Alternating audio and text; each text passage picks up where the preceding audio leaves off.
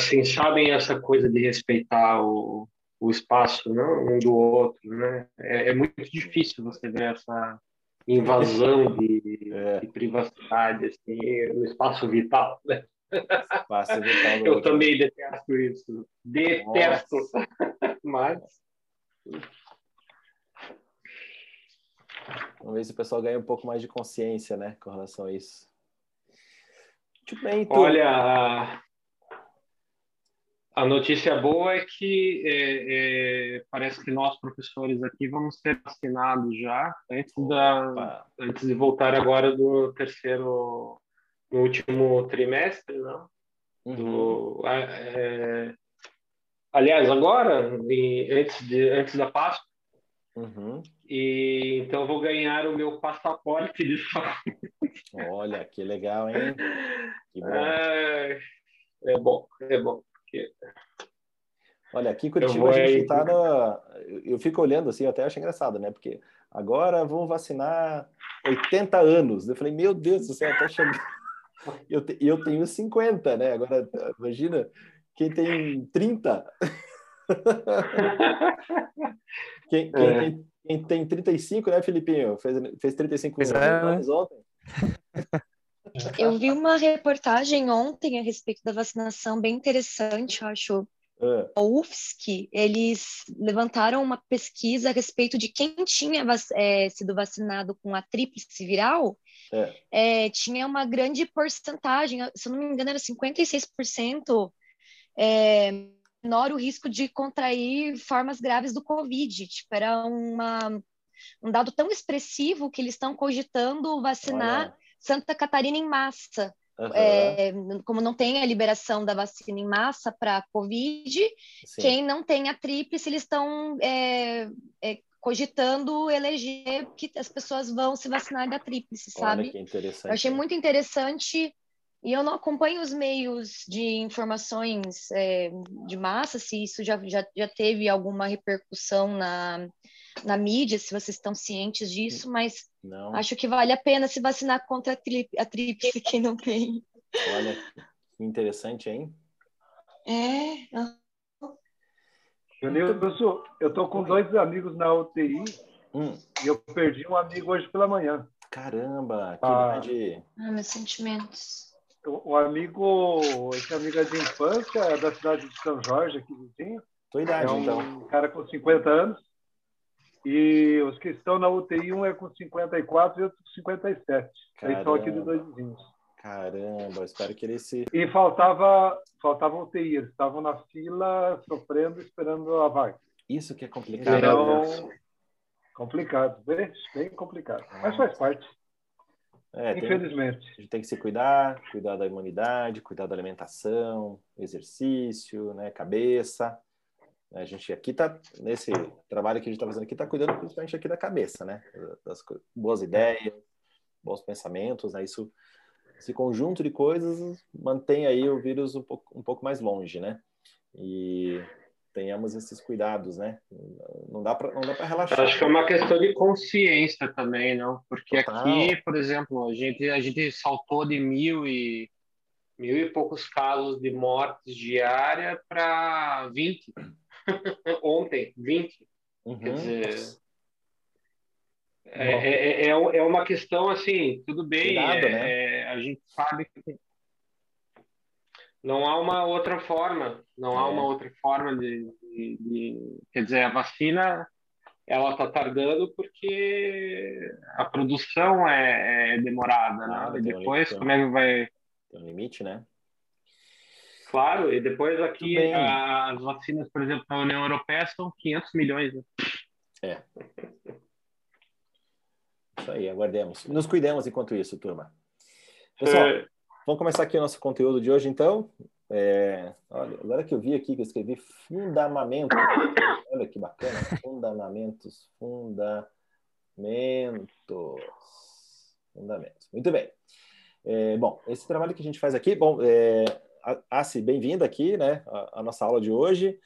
É, esse aqui é um, um, trabalho que a gente tem já desenvolvido, a gente vem trabalhando com essas aulas de quinta-feira desde metade de janeiro, aproximadamente, é, última semana de janeiro do ano passado, é, por, é, ainda antes da, da pandemia, e foi um trabalho de desenvolvimento, né, de, de pensamentos aqui, de ideias, de comportamentos, para a gente ter uma melhor, melhor desempenho no nosso dia a dia e trabalhar profundamente o autoconhecimento.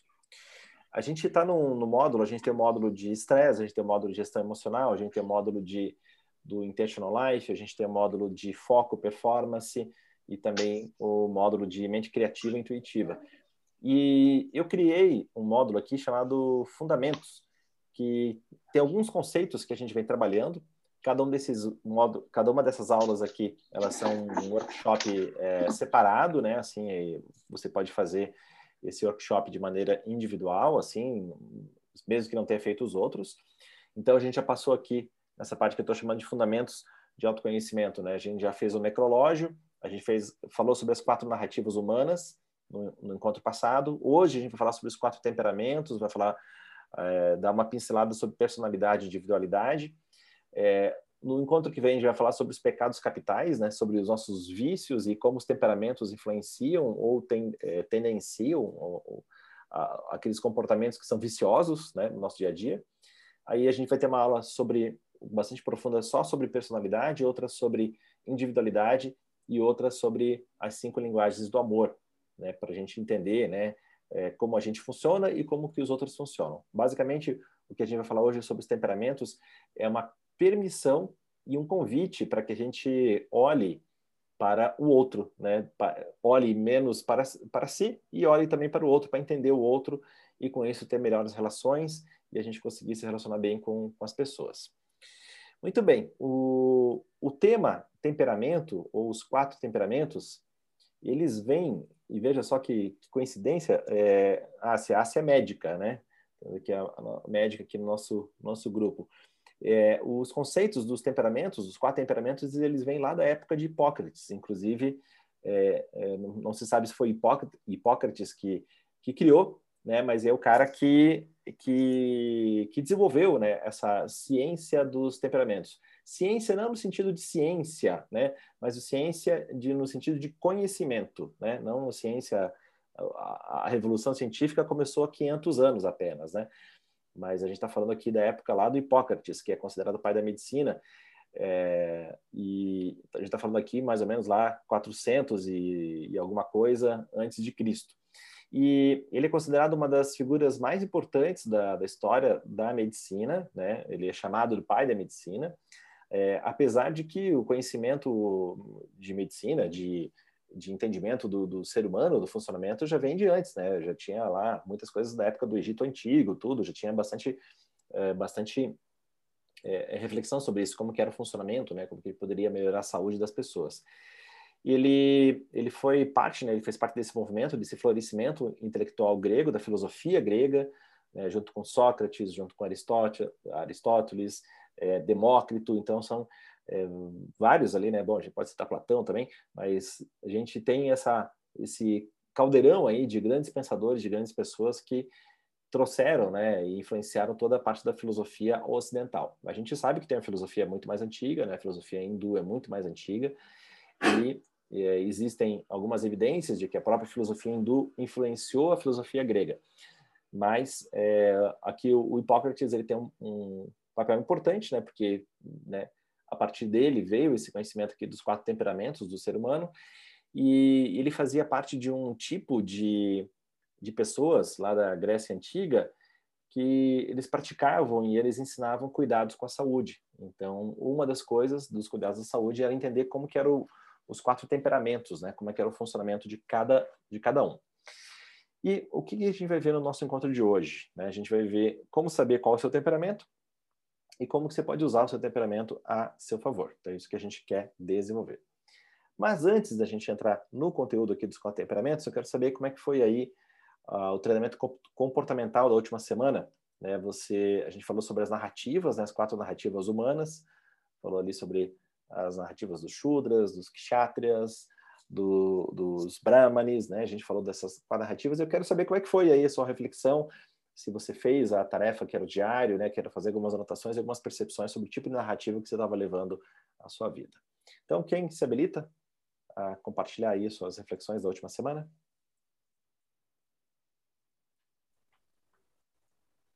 É... Posso pedir uma ajuda? Uhum. eu tenho bastante dificuldade em, em, fazer diário, já tentei outras vezes, mas assim, sempre eu, eu enrolo um pouco até o horário de, de deitar, né? Que eu sei que se eu deitar no tal horário eu vou acordar bem. E quando eu vejo já tá nesse horário, eu falo, putz, se eu ficar mais não sei quanto tempo, daí eu vou, já sei que eu vou dormir mal, não sei o que, acabo não fazendo. Ah, não, amanhã eu vou deitar cedo e vou, vou fazer isso aí. E acabo não conseguindo, principalmente porque eu gosto de anotar no celular. Uhum. É, vocês se fazem, que fazem ou se fazem, vocês escrevem tipo em caderno ou preferem como vocês manejam isso? Porque eu achei, uhum. achei difícil. alguém, alguém tá fazendo? Alguém fez? Poderia compartilhar aí como é que tá fazendo? Olha ali, ó. O Aldinho tá com um caderno. Ótimo. Tá fazendo um caderno. O Jeff ah, também é em caderno. Tejo, mostra aí o arquivo do computador. Eu, eu anoto no celular mesmo. Para mim é mais prático fazer um diário. Eu abro ali um, um, bloco de notas do Google e vou anotando. Faço ali uma anotação no dia, geralmente, sobre o que está acontecendo de mais importante, né? Uhum. E nessa última semana, desde o último encontro, eu tenho tomado algumas atitudes, algumas é, que desenvolver na, no sentido de profissional, né? Então, ali escolhendo uma narrativa para no sentido de desenvolver habilidades profissionais. Então, estou procurando nessa última semana focar bastante nisso, nessas habilidades para ser um melhor profissional. Então, uhum. alguma coisa efetiva aí que você fez que você poderia compartilhar? Ah, bom, começando a estudar mais sobre, sobre vendas, sobre marketing, né? Essa é uma, uma atitude realmente prática, né? Bem efetiva. E cursos né? nessa área. Uhum. Uh, leituras. Então é Ótimo. o principal. Beleza. Muito bem, muito bem. É, eu tentei, né, é, enfim, fazer algumas coisas aqui sobre uh, principalmente usando esses quatro esses quatro quadrantes aqui que nós estudamos na semana passada, né? Uhum. Sobre uh, eu acho que assim essa semana eu olha foi tremenda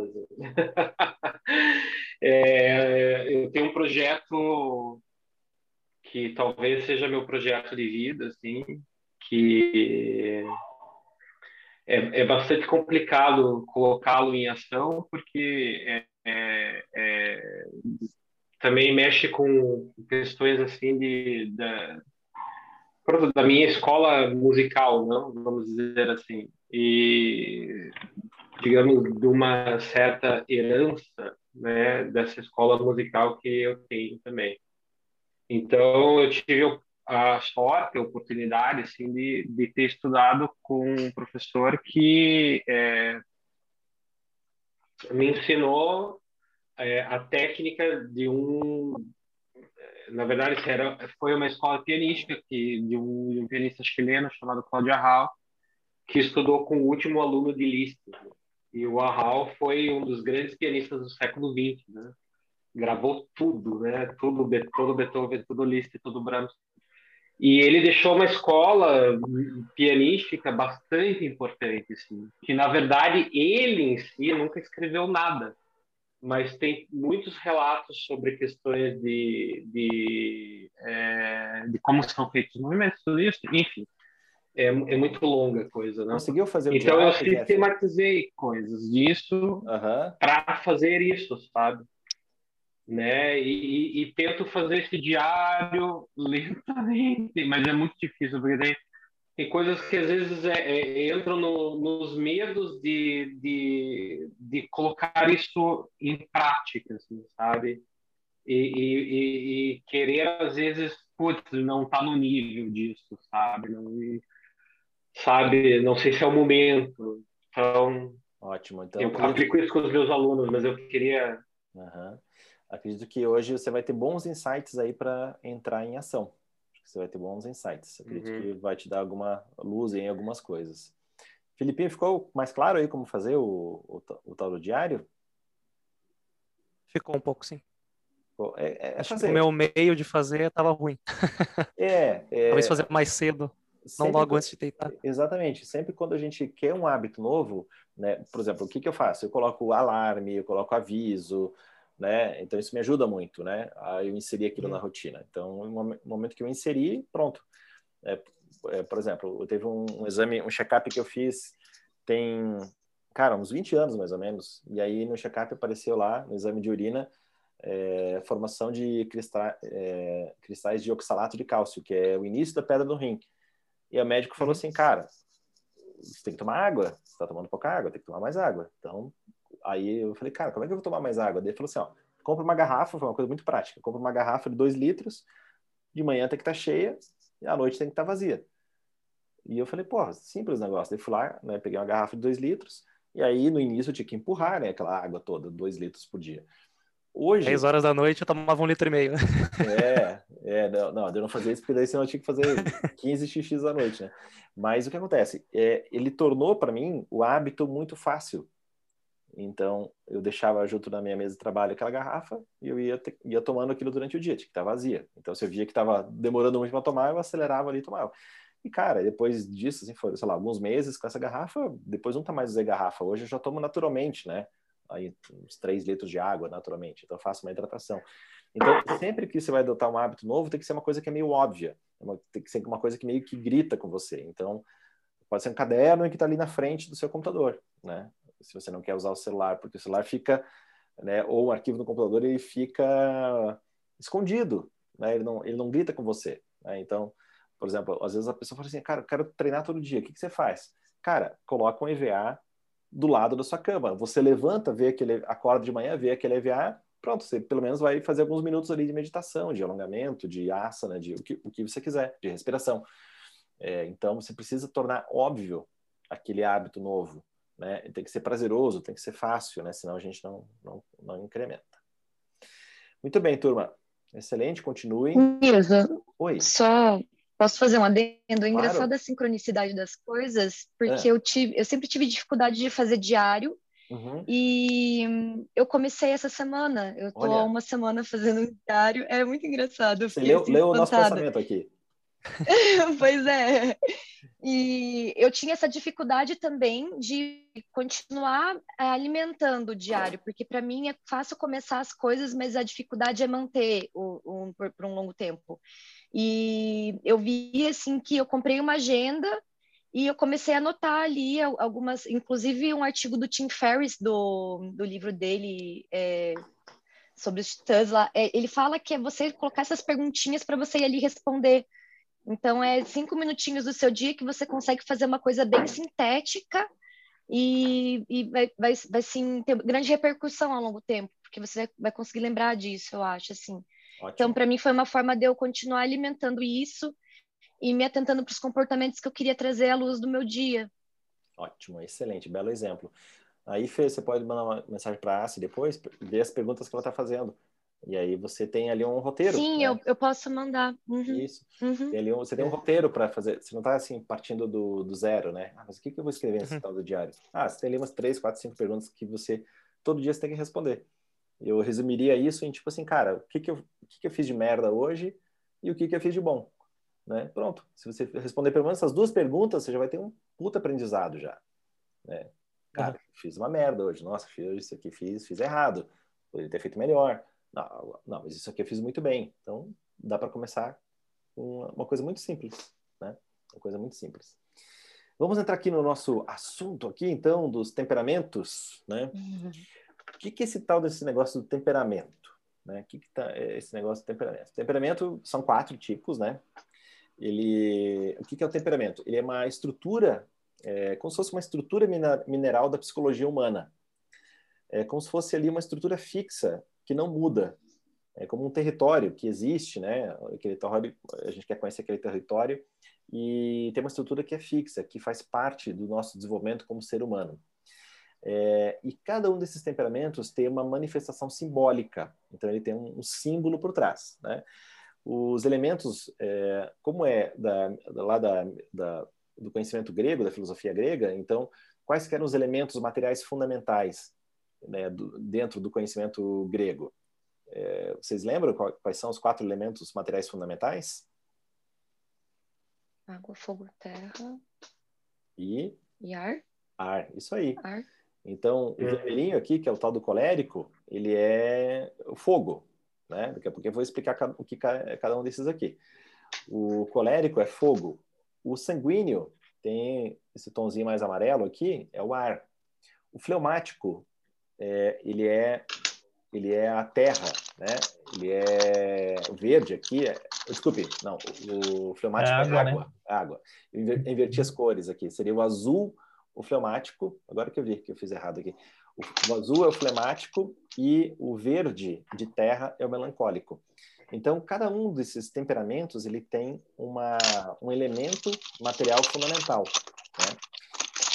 Ah, se eu vou desligar aqui teu microfone, quando você quiser falar desse. Oh, claro.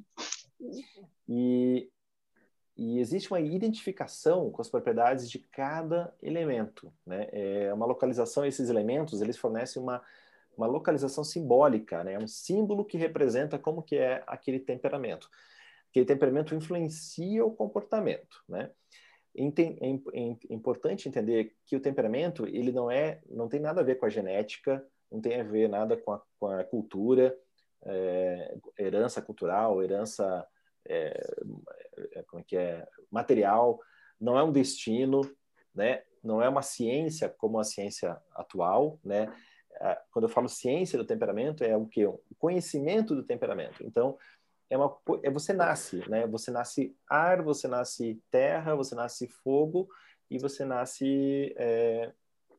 qual que eu esqueci? Água. Então, é...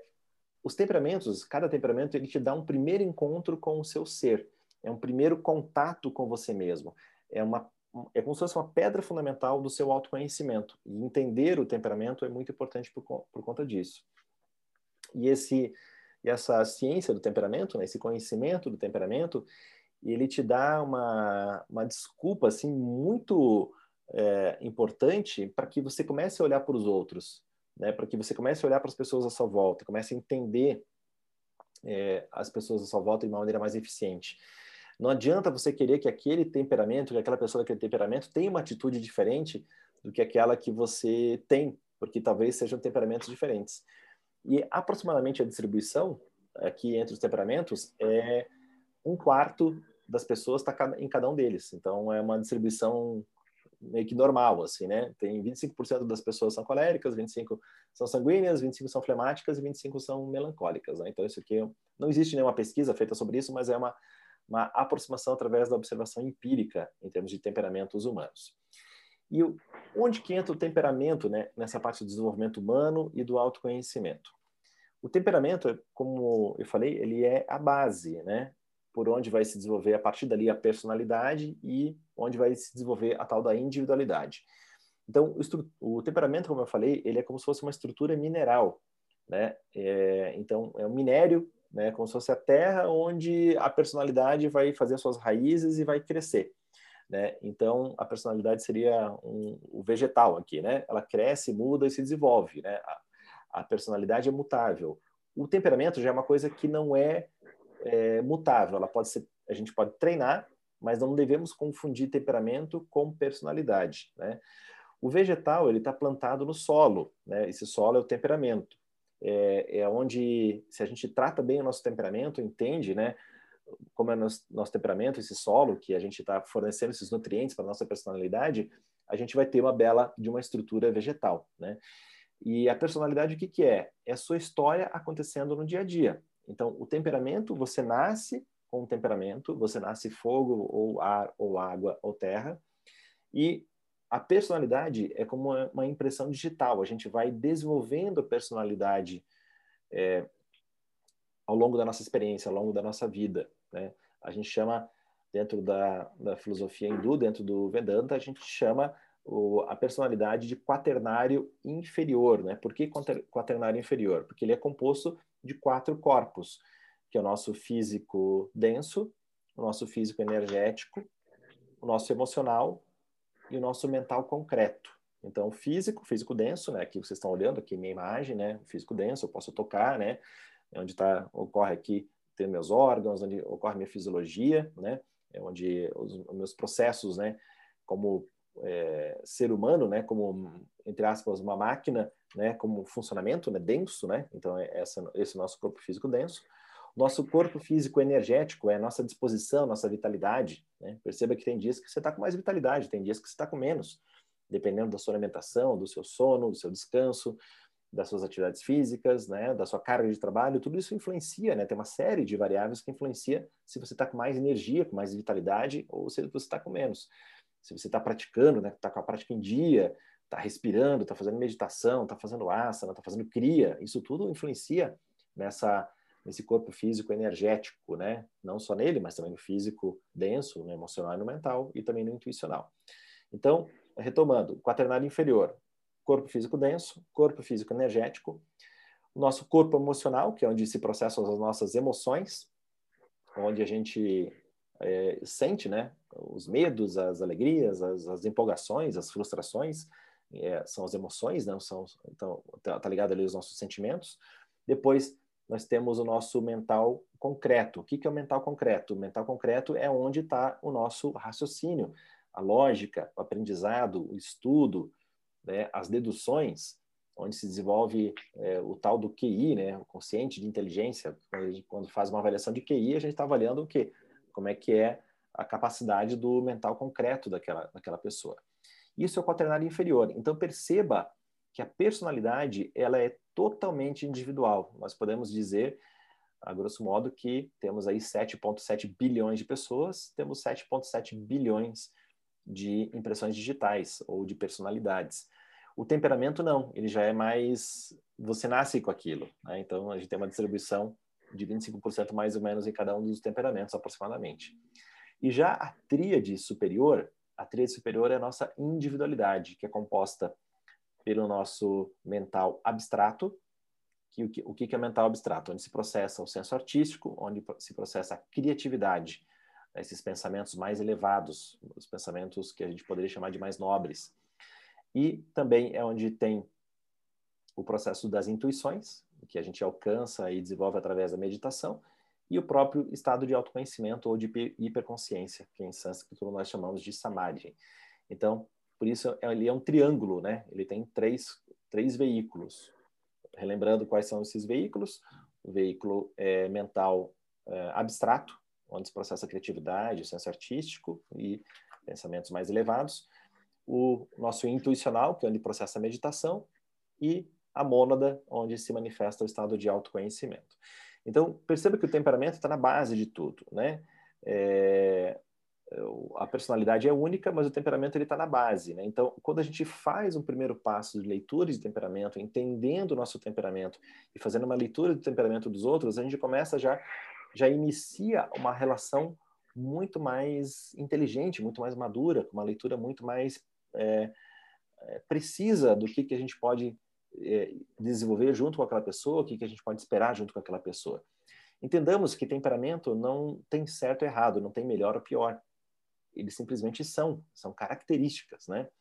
E uma personalidade bem formada é, acaba te diferenciando da massa, né? Porque todo mundo, como as pessoas nascem cada um com seu temperamento, o que você faz para desenvolver o seu quaternário inferior ou sua personalidade é o que vai te diferenciar das pessoas à sua volta, que vai te tornar um ser único.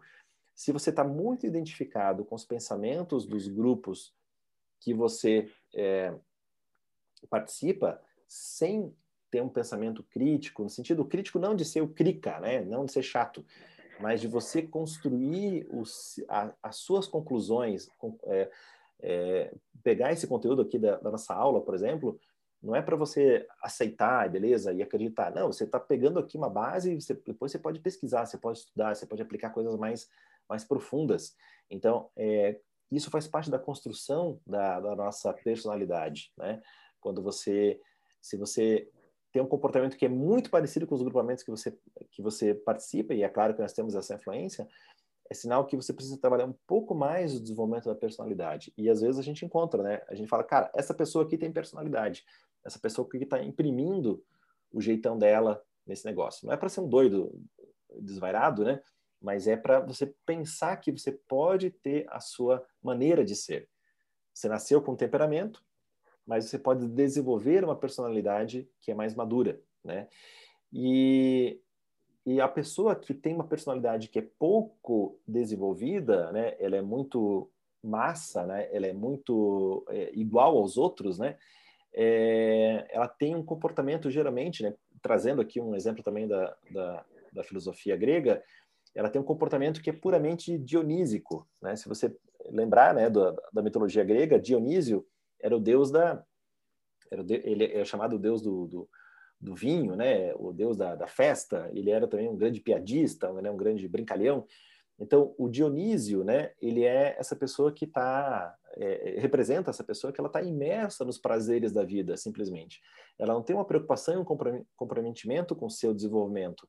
Ela tem uma percepção de que a vida é uma festa, né? Ela está aqui para festar. Sabe aquela pessoa que diz assim: eu não sei se eu vou viver amanhã, então vou aproveitar a vida tudo que der. É o, é o típico, a influência do, do Dionísio, né? E não que a gente não tem que ter a, a, a, essa descontração do Dionísio, a gente precisa ter, mas a gente não pode ser dominado por ela. E o ser humano ele sempre está nessas duas tensões, né? Entre Dionísio e Apolo. Dionísio é é o cara ali, o deus do vinho, né? O deus da festa. E o Apolo, né? Lembra do Apolo? E se você lembra, talvez você lembre mais do, do templo de Apolo lá em Atenas. Alguém sabe o que estava escrito lá na entrada do templo de Apolo? É, o templo no, no, no, templo do próprio Apolo, o que estava escrito lá? Alguém, alguém sabe disso? Todo mundo aqui é, é meio filósofo, né? Então tenho certeza que vocês sabem. O Tejo sabe, tenho certeza. Tava dando Google. É o, o Decifra-me ou Te Devora? Conhece a ti mesmo? É, o Decifra-me ou Te Devora é do lado do Egito, né? Da, da, das, como é que é? Da, das... é, o, é o de Delfos, né? O Mel de Javan é esse? Ah, tem, tem, tem o Javan também, né? Grande filósofo contemporâneo. Mas o de Apolo é o de Delfos. Né? É o de Delfos, é. É, é o templo ah, de Apolo sim. ou de Delfos. E ele estava escrito lá: conhece-te a ti mesmo. Então, uhum. o que acontece? O, o conhece-te a ti mesmo já é a resposta para muitas das nossas inquietações. Então, se a gente assume um trabalho de autoconhecimento, de evolução durante a nossa vida, de desenvolvimento e entendimento do nosso, do nosso temperamento, aquilo que é bom e aquilo que limita né, o nosso temperamento. Se a gente assume um compromisso de evolução do nosso quaternário inferior, da nossa personalidade, e ainda, quiçá, um desenvolvimento da individualidade, em que a gente chega uma hora que a gente dissipa a própria personalidade, não por castração do ego, mas por uma evolução, né, e um desenvolvimento da, dessa tríade superior, a gente consegue ter um, uma boa resposta ao longo da nossa vida, né, dessas inquietudes é, do conhece-te a ti mesmo, né? Então, esse autoconhecimento ele faz parte, né, da, da nossa jornada. E a gente pode ser Dionísio, que está entregue ali às, aos prazeres da vida, simplesmente, ou a gente pode ter esse pensamento de Apolo, né, de, desse pensamento de, de responsabilidade, de conhecimento, de evolução, né, e de, de desenvolvimento desse trabalho de autoconhecimento. E, e aquele que não tem a capacidade, né, aquela pessoa que não tem a capacidade de construir a sua própria personalidade, baseada aqui no conhecimento do temperamento, e é uma pessoa que vai ansiar sempre por todo tipo de anestesia que a vida proporciona. Então, que, que, que tipo de anestesia? Né, eu estou falando, né? pode ser anestesia, anestesia, né? Pode ser anestesia, é, o, o, álcool, pode ser as drogas, pode ser a alienação, pode ser o escapismo, pode ser a procrastinação. São todos exemplos de anestesias que a gente está imerso no nosso dia a dia. Então, quando a gente é anestesiado por conta da, dessa falta de entendimento que a gente precisa desenvolver a nossa personalidade, a gente fica com o nosso comportamento mediano. O comportamento mediano é desse homem massa, né? Esse homem que é igual a todo mundo, né? Sabe, às vezes você olha e vê que está todo mundo igual. O mesmo, mesmo tipo de pensamento, né? Respondendo, usando as mesmas frases, usando os mesmos, os mesmos jargões, as mesmas piadas, o mesmo comportamento, o mesmo tipo físico. Então, a gente precisa entender que a gente precisa ter essa responsabilidade de desenvolvimento da personalidade, ser menos Dionísio e ser mais Apolo. Mas personalidade vai ser um tema para o próximo, aí, é, um dos próximos encontros. Os quatro temperamentos, alguém pode perguntar, Nilson, mas, cara, por que quatro, né? Por que, que a gente não tem oito, doze, né? Pensa assim, existem quatro temperamentos principais, às vezes tem temperos de um ou outro, né? Mas é, pensa assim como se fossem os pontos cardeais. Existem quatro pontos cardeais. Você sabe que você está indo para o norte, para o sul, para o leste ou para o oeste. Né? E isso facilita né, os quatro pontos cardeais. Então, os temperamentos eles são como quatro é, pontos cardeais, cada um apontando para um lado do nosso comportamento humano. E cada um experimenta o mundo de um jeito. Né? Não existe certo ou errado, não existe melhor ou pior. Importante, quero frisar isso. Não tem o fulano não é melhor que o Beltrano em termos de temperamento, não é isso. É a forma de ver o mundo, a forma de sentir o mundo. Então é importante saber que é, muitas vezes você vai exigir alguma coisa de uma pessoa, mas aquilo não é possível para a pessoa fazer, né? É, você estaria dando murro em ponto de faca, né? Tentando fazer com que aquela pessoa faça aquilo, mas ela não está ah, instalada naquela capacidade, né? Porque faz parte do temperamento. Não quer dizer que ela não tenha capacidade, ela tem sim a capacidade, mas não é natural para que ela aconteça aquilo, né?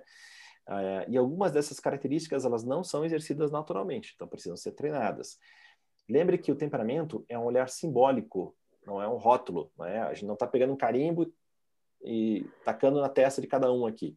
É, ó, então agora você é, é desse jeito aqui, você é melancólico, você é colérico, você é fleumático, você é você é sanguíneo. Não é um rótulo, é um olhar simbólico de entendimento do outro. É uma coisa que que tem, é, você entende a pessoa que ela tem todas as possibilidades dela, ela tem dentro dela aquelas possibilidades. E os temperamentos, eles fornecem uma possibilidade de estabilidade, né? Então, nos ajuda a criar uma segurança de quem nós somos e para onde a gente está indo.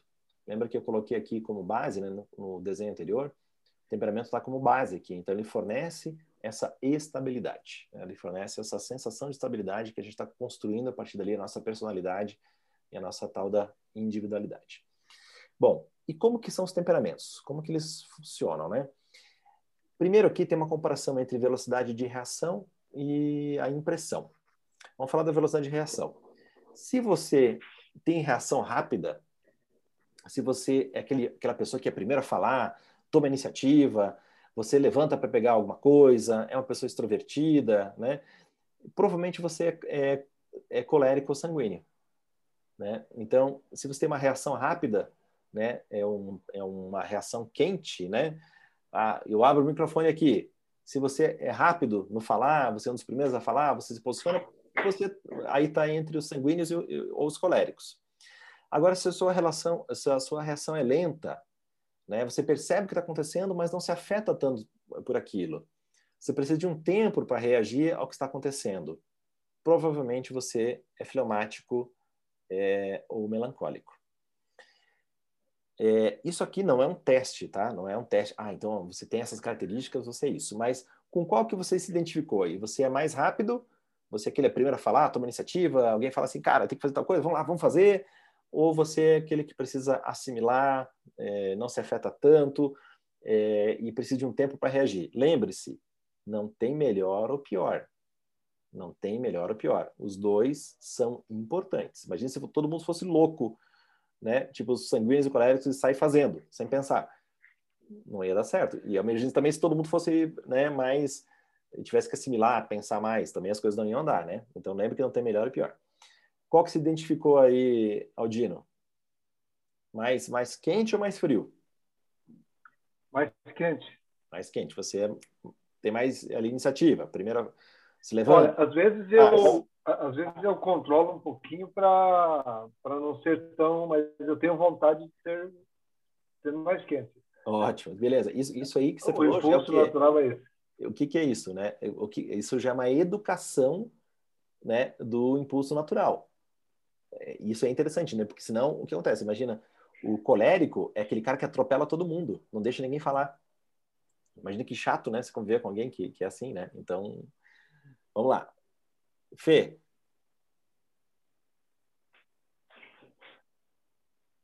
Eu sou mais frio. Precisa assimilar mais, né? um tempo para reagir. É. Ótimo. Mas eu, é. Só um comentário, eu aprendi com o tempo a deixar as pessoas que gostam de, de ser mais, mais quentes, tipo, responderem antes, assim. Uhum. Uma época eu tava treinando para tipo, ser um pouco mais proativo, assim, mas eu, acabei percebendo que tem pessoas que gostam mais. Exatamente, exatamente. Jeff, qual que você identificou? Mais rápido, mais lento? Eu acho que eu sou mais lento melancólico ali. eu, eu acho que eu treinei muito assim para ser é, para ter essa reação rápida, uhum. né? Também tive aí é engraçado falando nisso agora quatro anos de, de psicanálise também que eu fiz. É, eu desenvolvi essa coisa de ser proativo, sabe? Uhum mas eu acho que eu me encaixo completamente no perfil melancólico. Vamos desenvolver mais. Vamos desenvolver. A gente ainda nem falou deles, mas vai desenvolvendo aí, né? É. Beijo, você? É, nesses, nesses últimos anos, convivendo bastante na escola com você, com a Emma, é, eu desenvolvi essa reação mais rápida de ser mais, ser mais enérgico e mais ter mais iniciativa, né? mas é algo que, que eu tenho conseguido colocar como como mais dominante mas a minha tendência natural é ser mais lento mesmo é absorver mais as coisas deixar deixar ficar imerso naquilo lá e deixar aquilo é, é ali é, vamos assim vamos dizer assim como tivesse mergulhado sabe deixa uhum. aquilo ali deixa pensar um pouquinho para eu assimilar para eu poder entender uhum. mas é, a minha tendência natural é essa mesmo Uhum. Mas aprendendo com vocês aí, ser mais rápido e algo que, tá, que é importante desenvolver, porque é aquilo que a gente falou, né? Desenvolver uma qualidade para, às vezes, é, uh, diminuir uma coisa que não é tão boa, que às vezes você precisa ser mais rápido. Então, Exato. você não pode ficar se, se faltando o tempo todo, ah, vou fazer tudo devagar porque é o meu jeito de, de aprender as coisas ou de fazer as coisas. Às vezes não dá. Uhum. Então, é importante desenvolver esse outro lado, né? E para quem é muito rápido, é bom desenvolver o outro lado de pensar um pouquinho. De, Exato. De assimilar, é né? É isso aí. Lembra assim, não tem aqui melhor ou pior, são características é. importantes. Uhum. Né? Importantes. Ah, se, se identificou qual aqui? Ó, essa é tão rápida que já até já foi fazer outra coisa. é... Não, desculpa, eu achei que estava ativado ah, tá. o áudio. Sou rápida. Você é rápida. é, sou rápida, muito. E, e com o convívio, a gente começa a perceber. Você mais ou menos não esperava um do outro aqui, o que falou? Né? Sim né? Mas você espera, né? Você, mas, você, mas você já sabe, ah, o que o Felipe é, é de tal jeito, né? Ah, você tá outro jeito, o Jeff, então o Nilson, né? né? Tipo, eu sou eu sou rápido, né? Tem que ser rápido para mim. Começa a demorar muito, eu já fico entediado, né? Então é, é a característica. Aí o que acontece? Tem as contrapartidas negativas. Não pensa tanto, é mais impulsivo, né? Então lembra assim, não tem melhor ou pior, não tem rótulo, são características, são temperamentos. Bom, tem o eixo aqui das reações e tem o eixo das impressões. O que, que são as impressões? É, as impressões, elas, elas têm é, as impressões que são duradouras e tem as impressões que são mais fugazes, né? Elas são mais superficiais. O que, que eu quero dizer com isso? Né? O, o, a impressão duradoura, né? por exemplo aqui, o elemento do colérico é o fogo ele tem uma impressão duradoura. O fogo envolve, só que ele queima. Você já passou perto de alguma, de alguma queimada? Você já passou, sentiu o calor de uma queimada? Sabe quando está queimando um mato? Você já sentiu isso? É muito forte. É muito forte, não é? Claro, se você for ali no seu fogão, ligar o fogo, sentir o calor, né? Ou um palito de fósforo, um isqueiro, você vai colocar o dedo, você vai se queimar. Mas, é, então tem uma intensidade muito grande. Então o colérico ele tem uma impressão duradoura. Ele fala assim, cara, eu tenho que deixar minha impressão, né? E, e ela tem que ser duradoura. Tipo assim, o colérico é aquele cara que vai numa festa e ele tem que deixar a marca dele. Ele pode ser o colérico, ele é expansivo, ele tende à expansão, né? Mas ele pode ser uma pessoa tímida, né? Então, ele pode ser uma pessoa tímida, mas ele tem ele vai na festa, ele vai o quê? Ele vai para deixar a marca dele ou com alguma ideia, ou ele quer fazer algum contato. É, ele não vai ali, tipo, Dionísio. Fazendo assim, coisa sabe? errada. Oi? Ou fazendo coisa errada, ou, ou, né? ou brigando, né? alguma, alguma marca ele quer deixar, vamos falar aqui as coisas positivas, né? O melancólico, ele também tem uma impressão duradoura. O elemento do melancólico é terra. Né? Como que é a impressão eh, da terra? Né? Se você pega um, um pote com terra, pega um vaso né? e tem terra, você coloca a sua mão dentro desse vaso e tira, fica aquela impressão, né? fica aquela marca. O fleumático é a água. Né? As impressões do fleumático são mais fugazes. Né? O fleumático envolve, né? A água envolve. E se você coloca, se você pega esse copo d'água aqui, você coloca essa caneta aqui dentro do, dentro do copo d'água, eu tiro a caneta, volta normal, né? Você pega ali, você mexe, uma bacia, um balde de água, você mexeu, colocou a mão dentro da água, aquela água vai voltar ao estado anterior. Então ele não registra impressão, né? Diferente da terra, a terra deixa a impressão, né? Você coloca ali, você dá uma você dá uma enxadada na, na, terra, fica a impressão ali, fica aquele corte na terra. Se você dá, se você faz ali um corte na água, não fica nada, não fica a impressão. Então é uma impressão mais fugaz, né? Não é tão absorvida. Né? O sanguíneo, o elemento é o ar. Também é muito mais fugaz ainda do que a própria água. Né? O ar envolve, né? O ar é ele é ele é etéreo, né? Então ele tem esse envolvimento, então ele tem fugaz. Com relação às impressões, aí qual que você se identificou? Você é mais das impressões duradouras ou mais das impressões fugazes, né? Mais seco ou mais úmido? Como é que é? Eu não consegui identificar. Beleza. Vou ter que estudar. Daqui a pouco a gente vai ter mais elementos aqui, mas nesse momento, assim, com relação às impressões. Filipinho, percebeu? É, eu acho que mais pro melancólico ele mesmo. Uhum, é uma impressão mais duradoura, né? Sim. Fica, fica marca mais, né? Fica mais presente. Jeff. Uhum. Também.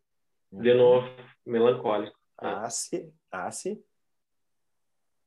Um, para mim é colérico mesmo. Sou uma pessoa que eu chego, converso com todo mundo, faço bagunça, faço barulho, então. Mas como que você é guarda? Uma como que você guarda as impressões do mundo? Você é uma pessoa que esquece, né? Se alguém briga com você, você é uma pessoa que guarda aquilo ou uma pessoa que, que esquece aquilo depois de cinco minutos? Então, eu, eu, eu sou uma pessoa que esqueço essas coisas, assim, mas eu tenho a impressão de que eu tenho um comportamento expansivo em ambiente com outras pessoas. É, o sanguíneo é que essa impressão expansivo. que eu passo para os outros. É. Ah. O expansivo é a reação rápida, então pode ser sanguíneo, sanguíneo ou colérico. O que diferencia o sanguíneo do uhum. colérico é essas impressões, o quanto que ele guarda das impressões do mundo ou quanto ele hum. não dá bola. Entende? Ele não Entendi. dá bola. Pode ser que seja sanguínea, pode ser, né? Uma, uma hipótese. Tejo. Para mim, com certeza, as impressões mais passageiras, né? Não são duradouras. É algo bem, bem rápido, assim. São uhum. poucas as coisas que me afetam. É difícil eu ou tá muito feliz ou muito triste. É bem, uhum. sabe? É... Exato. Eu lembro do ano passado quando é, quando começou, né? O Tejo deu o exemplo que ah, eu eu é eu é ema, né? Eu sou colérico, a ema é sanguínea. Então a gente é rápido, né, para as coisas, né? E o ano passado quando começou o negócio da pandemia, então vamos organizar isso aqui, isso aqui. Aí o Tejo falou assim: "Cara, eu não vou entrar em desespero, né? Eu vou fazer as coisas com calma." É a típica reação do do fleumático, né? né, de analisar com calma as coisas, não tipo louco, assim, né, tipo sanguíneo, colérico, assim, né, que tem que ser tudo rápido. Vamos aqui mais alguns elementos. Vamos a mais alguns elementos. Você já tem aí um desenho de qual que é o seu, seu temperamento. É, um outro um outro fator aqui é com relação à atividade e à excitabilidade. Né? O fleumático ele tem pouca excitabilidade e pouca atividade interna. Ele não fica pensando, ele, ele pensa, mas ele não fica ali, é, não fica aquela coisa pegando fogo, né? Ele não fica diferente lá do extremo oposto, que seria o colérico, né? Que é muita estabilidade e muita atividade interna. O colérico ele tem que fazer alguma coisa. É, ele tem que fazer, ele não pode ficar parado, ele não pode ficar em silêncio. Né? O fleumático ele já ele já é mais tranquilo com relação a isso, né? É mais tranquilo. Melancólico, ele tem pouca estabilidade, excitabilidade, né, com as coisas externas. As coisas externas não excitam ele muito, mas ele tem muita atividade interna, ele tem muito pensamento. Ele pensa, ele analisa, e coleta dados, coleta informações.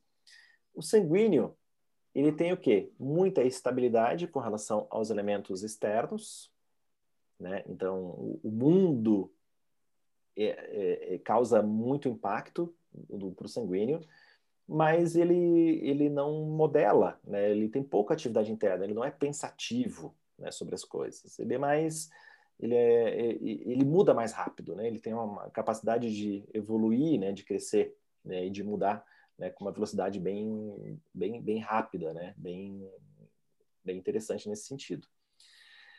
É, Aldino, essa informação aqui te ajudou a entender se é colérico ou se é sanguíneo? Eu estava torcendo pelo sanguíneo aqui, cara, mas é colérico. É colérico? eu tinha achado sanguíneo mais bonitinho. Mas é colérico. Então, ó, lembrem, lembrem, você não, não, não, não entenda que é melhor ou pior. São temperamentos, é um mineral. A água é melhor que o ar, que é melhor que a terra, que é melhor que, o, que a água, que o, que o fogo? Não, né? Todos esses elementos são necessários para que as coisas aconteçam, né? Imagina se a gente não tem ar, se a gente não tem água, se a gente não tem terra, né? se a gente não tem fogo, né? A gente, imagina, não teria a vida, né? Basicamente, são esses elementos que regem muito das nossas coisas do dia a dia. E por que, que é importante, né? Qual que é a utilidade de saber esses temperamentos? Né? O temperamento ele não passa pela nossa vontade, é mais ou menos como se fosse assim a nossa altura e a língua nativa que a gente tem. É, passou pela sua vontade ter a altura que você tem? Você pode até, ah, eu queria ser mais alto, queria ser mais baixo, mas a altura, a sua estatura, não depende da vontade. Né? Você pode até fazer um treinamento, você pode fazer tração, pode crescer, quem sabe, ali alguns milímetros ou quem sabe um centímetro. Mas não dá. Eu tenho 1,77, eu não, não vou ter 1,90, né? Né? Eu posso usar artifícios para ter 1,90, mas é, não, não, passou pela minha vontade, pela minha escolha, né? É, eu gosto de falar assim, eu poderia ser, eu gostaria, sei lá, podia pensar que eu gostaria de ser um jogador de basquete, só que não ia ter, né? Eu posso ser um bom jogador de basquete aqui no meu prédio, né? Na minha quadra, mas eu nunca iria né, jogar num campeonato brasileiro ou quem sabe lá na NBA, minha, minha altura passa longe, né? De ser uma altura adequada para jogar basquete. E também a língua nativa, né? Nós temos a nossa língua nativa, que é o português, a gente pode lá estudar inglês, o espanhol, o francês, o italiano, a gente pode estudar grego, sânscrito, mas não é a nossa língua nativa, né? A gente tem, não passou, a nossa língua nativa não passou pela nossa vontade, né? Você não estava lá e falou assim, não, eu quero que a minha língua nativa seja inglês. Não tem como, né? O temperamento também, ele não passa pela vontade. A gente pode ir acrescentando mais habilidades, né? Que são os mecanismos compensatórios, né? o, o o Aldir deu aqui um exemplo no início, né, que ele falou, ah, eu posso, pô, eu tenho aqui, vou gerenciando, né, para não ser tão, né, tão, tão, tão rápido, né, para dar um pouco mais de espaço para os outros. O Tejo falou, não, pelo contrário, eu já estou tomando mais iniciativa aqui, né, tudo mais. São mecanismos compensatórios que a gente vai aprendendo a fazer, né. O temperamento também não deve ser uma justificativa para não evoluir. Ah, então eu sou assim, eu sou colérico, eu sou bravinho, eu sou nervosinho, então vocês têm que me aguentar. Não, pelo amor de Deus, ninguém tem que aguentar isso, né? A gente tem que fazer o nosso trabalho de evolução, de crescimento, de lapidação. Também é muito, muito, muito útil para liderança, né? Então, todos nós lideramos, né? Temos aqui instrutores que têm alunos, exercem papel de liderança, temos aqui donos de empresas, que dono de empresa que lidera, temos aqui uma médica que está liderando os pacientes para fazer ali né, as orientações, tem um professor de piano que precisa fazer com que os desgraçados alunos estudem e treinem. Então, então isso é liderança, né? né? É, isso é liderança.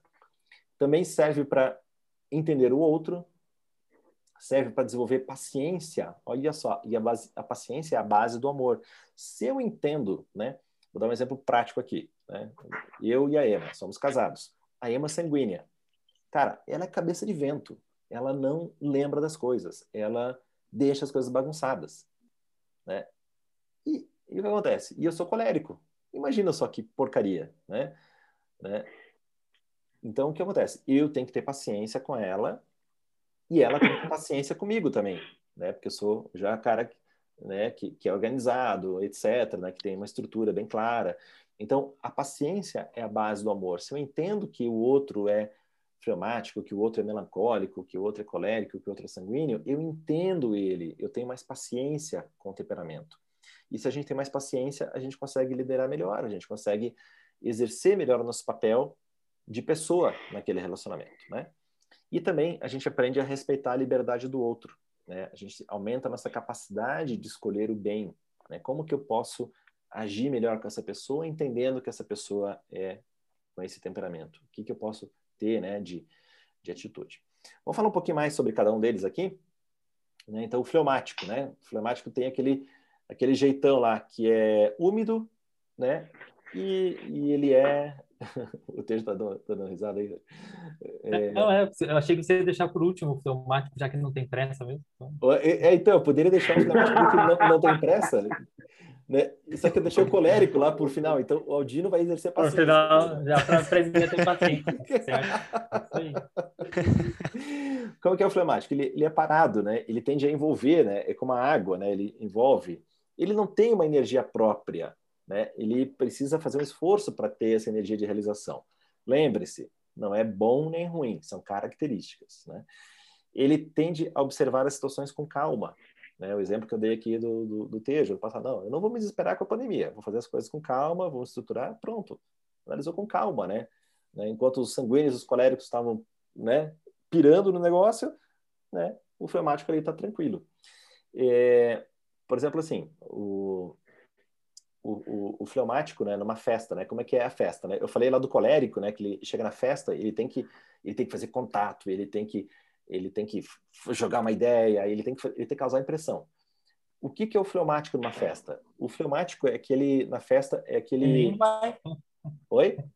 É, ele nem vai, mas quando ele vai, ele é um imã para as tias velhas, sabe aquelas tias lá que tem cheio de conversa? Fica sentadinho no sofá de boa lá. Fica sentadinho no sofá ouvindo a tia contar todas as histórias da vida, da vida né? Então, e esse é o fleumático, né? Ele, ele, ele tem esse jeito, né? né? Lembrando, não tem certo, não tem errado, é a característica, né? A característica de cada um. E, como ele é água, ele pode ser uma marola, pode ser uma, uma onda bem fraquinha. Mas depois que ele entende e incorpora a estrutura, ele pode se transformar num tsunami. Então, o fleumático é o cara que vai é, usar, entre todos os temperamentos, o tempo a favor dele. Ele que vai usar mais o tempo a favor dele. Né? Porque ele, na hora que ele entende a estrutura, que ele incorpora a estrutura, ele pode se transformar numa grande onda. Depois eu vou falar das motivações né, de cada um, como que cada um se motiva, né? Eu vou falar das motivações do fleumático. O melancólico, ele é terra, né?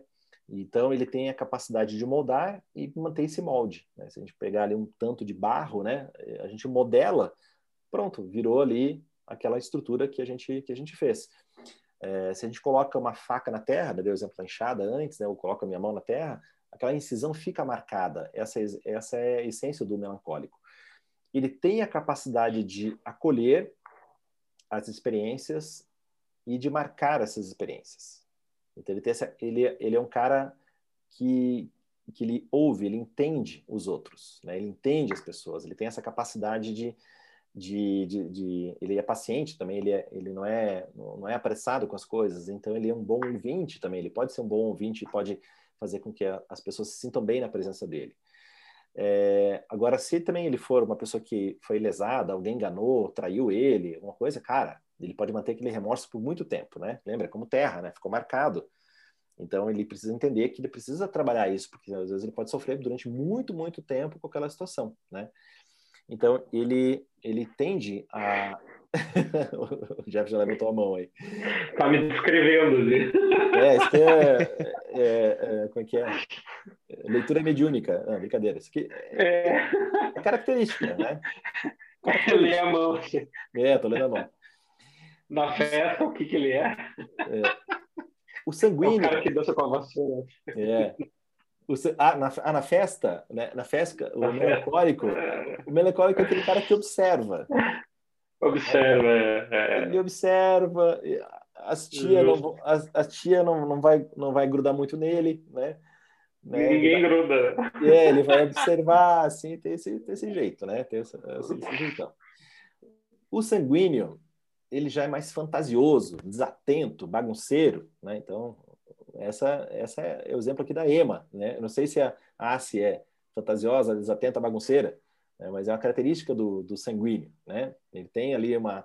Ele tem tanta coisa na, na, na vida dele que, que, que, é assim, é uma, tem uma intensidade, né? Ele tem uma rapidez, mas ele também tem essa capacidade de envolvimento, né? Como o ar, né? O ar, uma rajada, né? Passa muito rápido. É, ele gosta mais de atividades que envolvam os relacionamentos do que a ordem. Ah, o sanguíneo tem que fazer uma coisa que, que tem muita organização. Não dá, não funciona. Né? Então ele tem, ele gosta mais do relacionamento, ele gosta de organizar as coisas, ele gosta de convidar as pessoas, de chamar as pessoas. Esse é o papel do sanguíneo. Né? Ele tem essa essa característica, né? É, para um sanguíneo, para um fleumático mudarem, digamos que no convívio com as outras pessoas, primeiro aparece a briga e depois vem a mudança. Eles são os que têm é, essa capacidade de mudar mais lenta, né? Eles demoram um pouco como para a mudança. Então tem essas características. E o colérico, né? O elemento aqui é o fogo. Ele tem a capacidade de marcar, né? A sua presença, né? Então ele marca, né? O fogo marca, o fogo queima, né? Então ele tem essa característica de liderança é, ele tem uma característica de, de, fazer, ter ideias e de se manter nos projetos, né? Só que o colérico ele tem muita dificuldade de ceder. Ele, ele não assume que ele está errado, né? Ele tem dificuldade de, de assumir que ele está errado, né? Ele esquenta e marca aquela posição. Ele marca com fogo. Então aquele cara, a, a, o sanguíneo aqui é o cara que organiza a festa, né? O, o cara que organiza a festa, chama todo mundo, chama lá todo mundo, não sei o quê, é o cara que organiza a festa o colérico, ele vai para a festa com um objetivo, né? Ele tem uma meta que ele quer alcançar quando ele vai com aquela fé. E eu posso citar N exemplos da minha vida, assim, que eu fui, né? Depois que eu entendi isso. Mas eu falei, cara, eu sempre ia nos lugares e não, eu tenho que ir lá e falar com tanta pessoa, fazer isso, pronto. Daí quando eu fazia aquilo, para mim tava, tinha acabado a festa, eu já podia ir embora. então, ele precisa, né? Ele vai com objetivos, né? É, e, e, mas só que esse cara dá uma discussão, mesmo sabendo que ele não tem razão, ele continua discutindo, né? É, é, é, péssimo discutir com um colérico, porque ele não para. Né? É um cara que entra na discussão e ele vai, né? Se ele não é educado, ele, ele, ele vai até o fim, mesmo que ele não tenha razão, ele vai até o fim. E o colérico, no caso, ele tem que ter mecanismos anti-incêndio. Ele tem que ter aqueles hidrantes à volta, sprinklers, sabe? Sempre, né? Começou a pegar fogo, joga assim, bum, ele ele dá uma dá uma esfriada. E é uma pessoa, dentre todos aqui, entre todos, é, é ele, ele muitas vezes ele acaba com os relacionamentos à volta dele e ele nem percebe. Né? Porque é aquele cara que assim fala assim, não, beleza, eu posso é, queimar tudo aqui, eu posso queimar essa árvore, eu posso queimar essa mata, porque depois vai nascer. Só que quando ele viu, queimou tudo, queimou os relacionamentos com as pessoas, né? É, o colérico, ele, ele tende a ser muito desgastante no, no, no, na relação com as pessoas. Ele exige demais as pessoas, isso cansa as pessoas e as pessoas se afastam. Então, esse aí é o ponto do, do colérico para ser trabalhado. Né?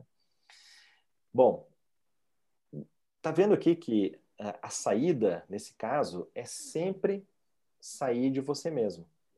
Qual que é o objetivo desse trabalho aqui, entender os, o temperamentos? É que cada um de nós deixemos de ser o centro do mundo, deixemos de ser egoístas, de pensar, não, a minha característica é essa e pronto, eu não vou mudar, meu temperamento é esse, as pessoas que me aceitem.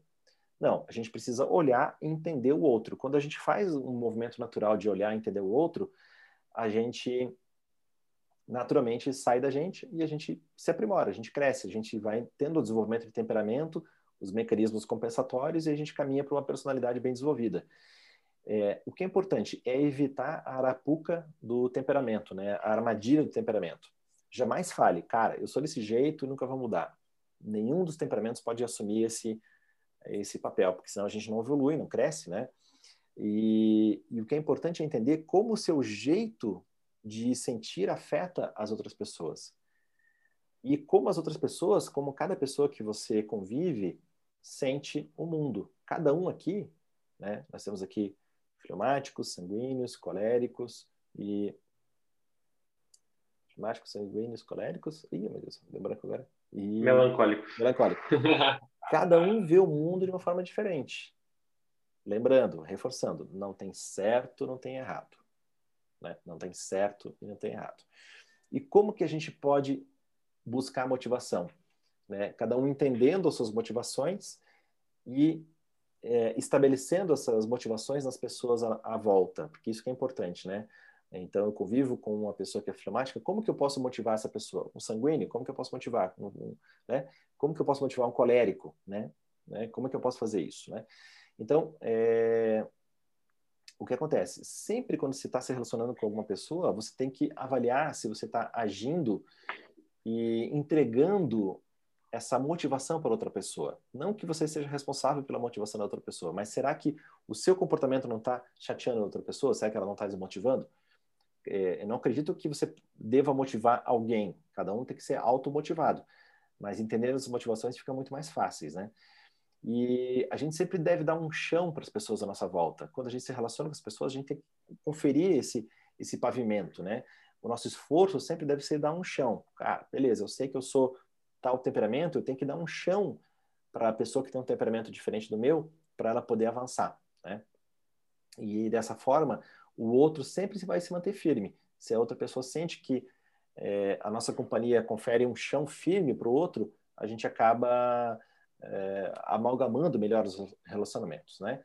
Então, não tem, é, não tem como motivar alguém se a gente tira dessa pessoa a iniciativa natural que ela tem, o temperamento que ela tem e a sua própria capacidade de ação. Então, a gente sempre tem que incentivar que a pessoa tome as suas iniciativas, tenha o seu jeito, tenha a sua forma, né? E sobre a motivação, o fundamental é entender que é preciso dar algo é, ao nosso interlocutor, né? A pessoa que a gente está se relacionando.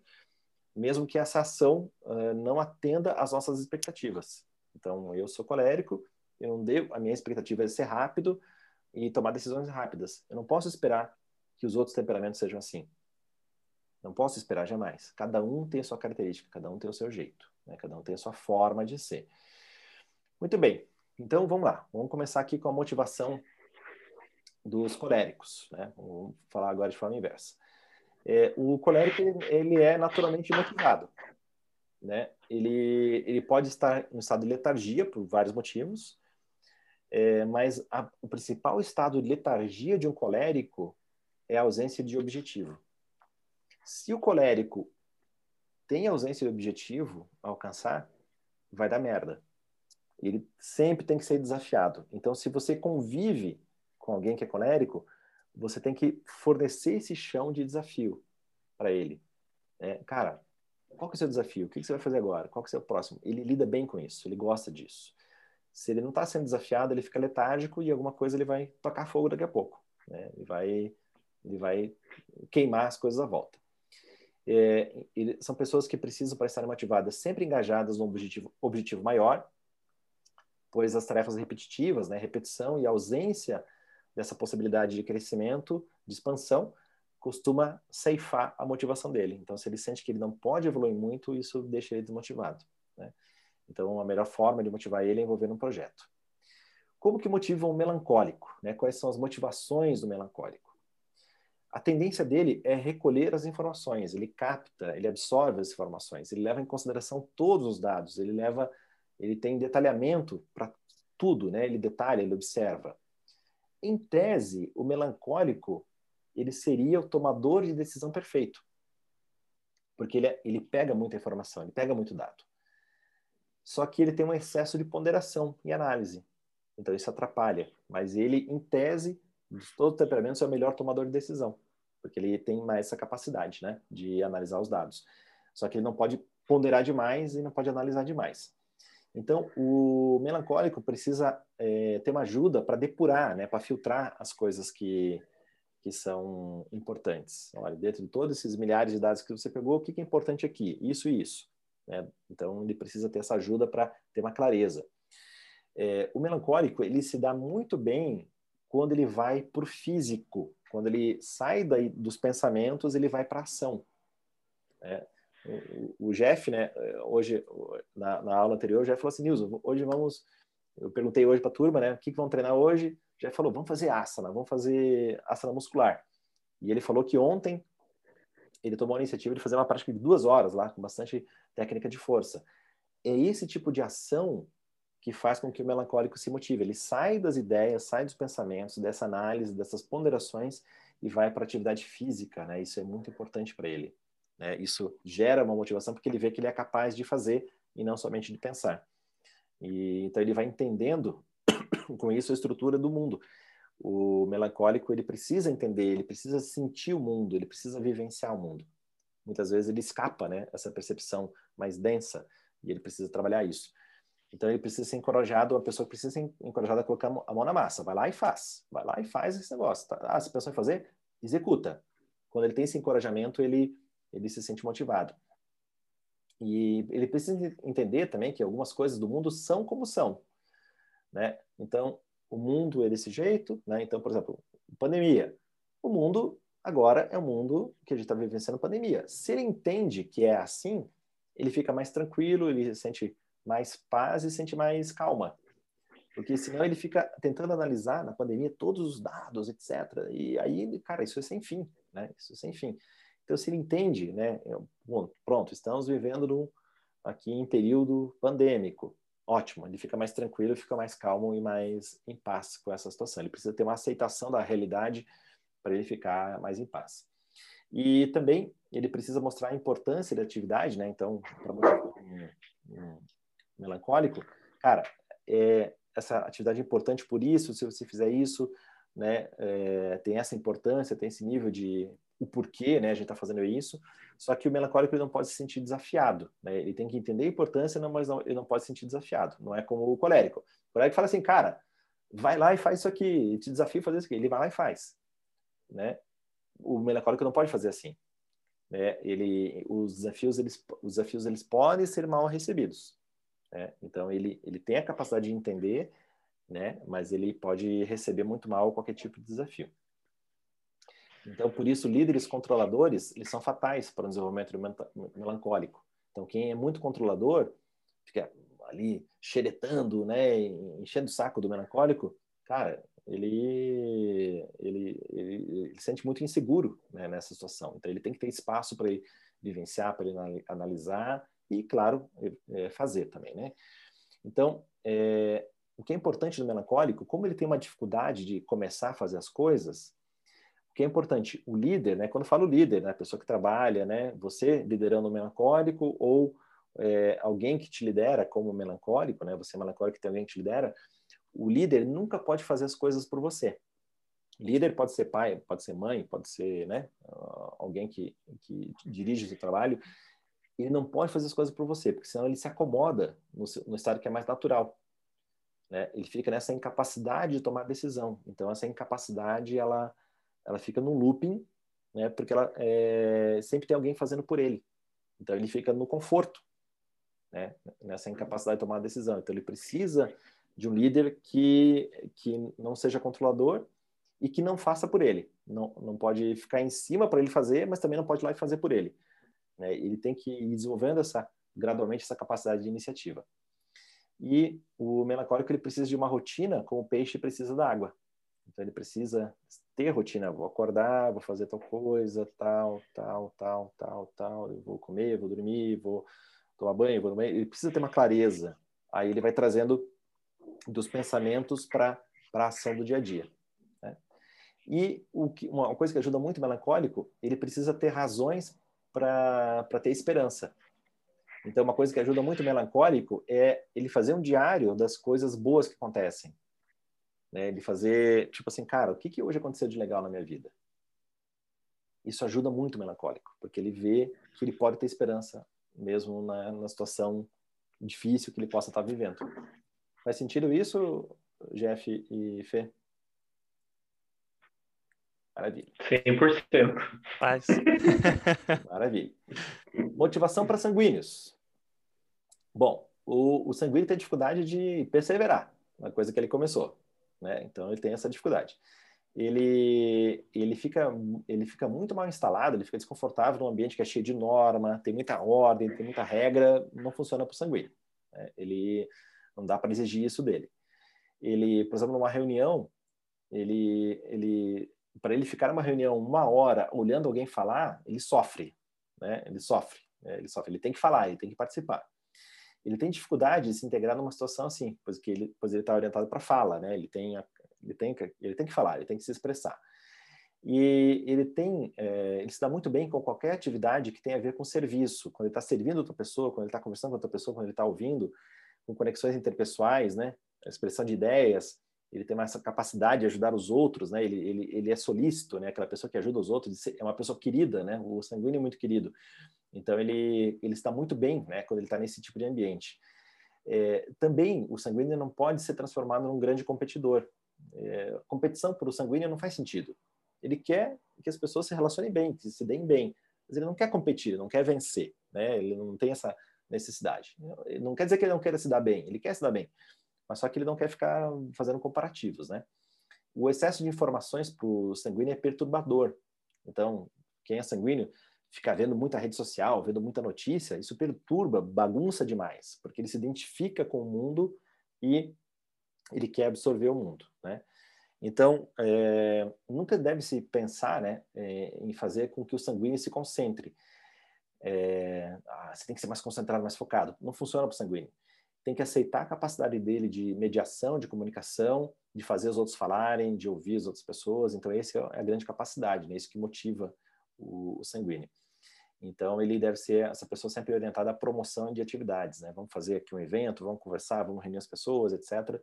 Né? Ele também funciona muito bem é, quando ele sabe tocar um instrumento musical, né? se ele tem essa habilidade, né? o instrumento musical é um exemplo, mas algum exercício de arte, ele precisa conviver com a arte, né? Ele é, é, uma pessoa que se dá muito bem com isso. E os dons de expansão devem ser sempre valorizados, né, do sanguíneo.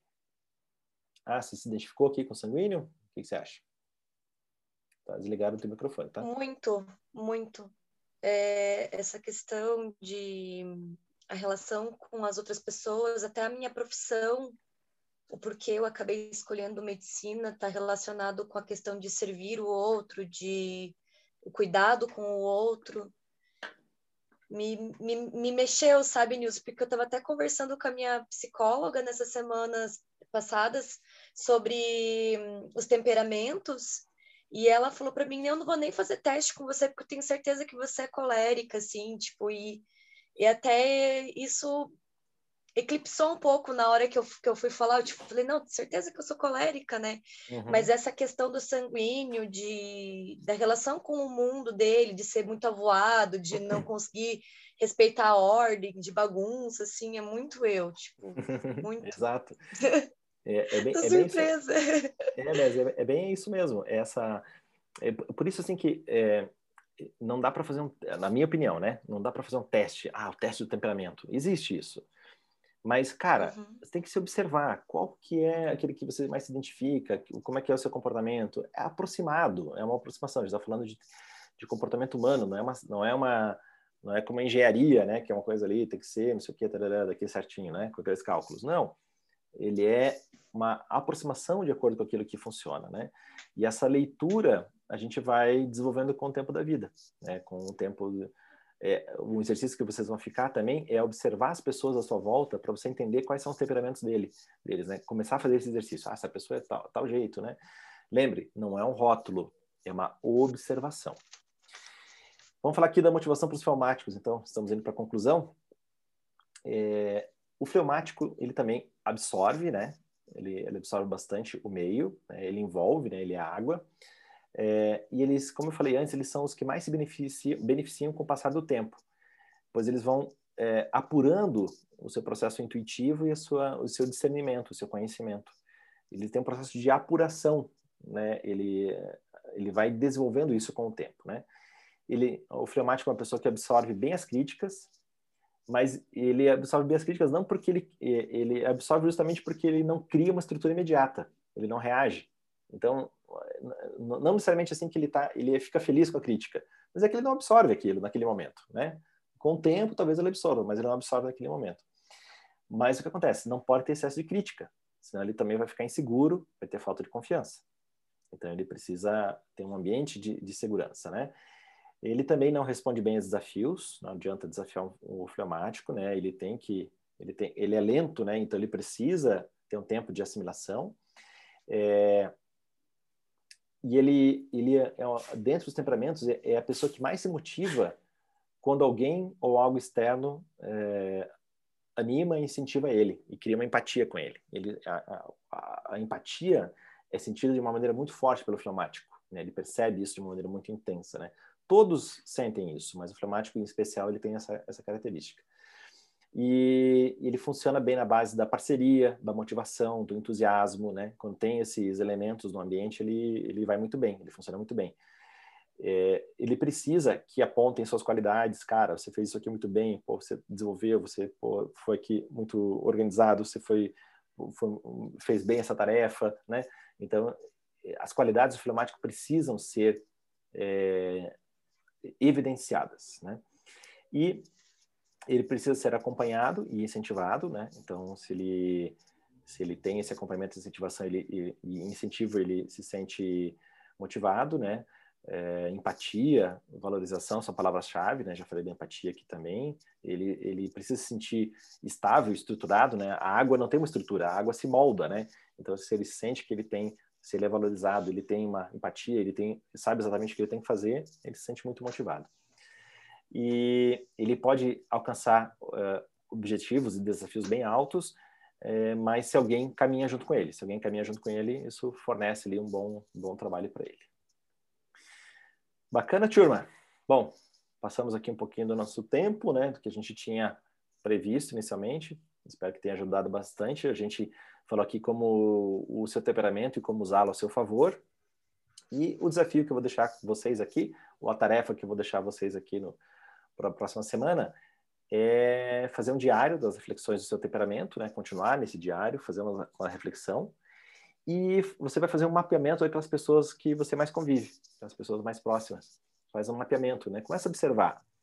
Não é mapeamento, não é rótulo. Estou insistindo bastante nisso, porque não é para agora você colocar na testa da pessoa lá que a pessoa é tal coisa e pronto, né? Você está impedindo que a pessoa mude. Você teve bastante ferramentas aqui para que você consiga já fazer essa leitura. É um exercício. Lembra que aqui é uma oportunidade de a gente amar mais o outro, aquela pessoa que a gente convive. Né? Então, entender como aquela pessoa funciona, dar o tempo daquela pessoa, né? permitir, né? não ficar ofendido, não levar para o pessoal, fazer com que você tenha aí um processo de autoconhecimento e também de heteroconhecimento mais efetivo. No próximo encontro, na quinta que vem, a gente vai falar sobre os vícios, né? sobre sobre os pecados capitais de cada um. E vai ser, cara, é bem divertida essa aula, que você vai se ver, assim, muitas coisas, as metas que você faz, assim, e você vai se identificar que tem a ver com o seu temperamento. E eu quero saber aqui o que, que te marcou no nosso encontro de hoje, o que, que foi, impactou, o que, que está levando aqui do nosso, da nossa conversa de hoje. Olha, Nilson, eu, eu encaixou, fechou algumas coisas aqui, tá? E a questão de temperamento, ah, no, no meu antigo relacionamento, né? Era semelhante ao seu, tá? Na, na, na configuração, aqui, sabe? E, e, realmente tem um alerta aí para ter alguns cuidados. Aí. Mas fechou, tá tudo certo. Eu aprendi bastante e coroou a semana, que ela começou com várias coisas acontecendo, se desenvolvendo, baseado no que a gente aprendeu aqui desde o início, tá? Uhum. Então, eu estou chegando no final de semana bem melhor, aproveitando as informações que eu consegui aqui no curso. Ótimo. Muito bem, Aldino. O que mais gostaria de compartilhar? Ó, oh, meu colérico foi o primeiro, né? Uhum. Uh, eu achei interessante. Uh, eu me identifiquei muito assim com a com essa característica do, do melancólico, né? Até essa questão do, do não poder, pronto, não se sentir, eu não me sinto meio ágil quando eu estou desafiado mesmo, né? Porque não sei, é, é uma uma coisa minha assim. Algumas vezes eu fui desafiado mesmo, inclusive é, até por colegas, assim, por, por, Meu ex-professor de piano também adorava me desafiar, assim, sabe? Provavelmente era um colérico. nível, assim. É, é, é, talvez, não sei se era um colérico, assim, talvez, talvez, talvez. Mas não, eu acho que não. É, eu acho que ele era mais. É doente mesmo. Doente mental, né? não, mas assim, é, é, era uma coisa que acho que é, eu preciso. É aquela coisa, não, analiso, analiso, analiso, quero achar as respostas, quero achar. Não, me faço muitas perguntas, e aí vou tentando achar as respostas para os caminhos e vou tentando, sabe? Enfim. Gostei. Beleza, que bom, Jeff. Mais alguém?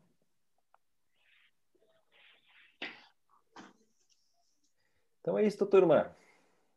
Espero que tenha ajudado, que tenham gostado. Reflitam, façam suas anotações, faça esse mapeamento das pessoas que você mais convive. E quinta-feira da semana que vem a gente fala sobre aí os, os pecados que você comete. Vou fazer mais o um processo de leitura de mão aí, Jeff.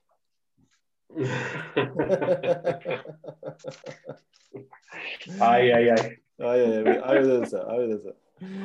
Valeu, galera. Essa, essa dos pecados eu acho que vai faltar. É, é, ó, você, você, pode, você pode faltar, hein? Não precisa assistir a aula que vem. Não, que vá. É, eu tenho aí a outra característica que é. Peraí, cadê? Eu não tenho rotina. Ah, boa, isso aí. Tá vendo? Valeu, turma. Isso aí. Beijão, boa noite. Ah, boa noite. Boa noite. Boa noite, pessoal. Boa noite. Obrigada. अच्छा।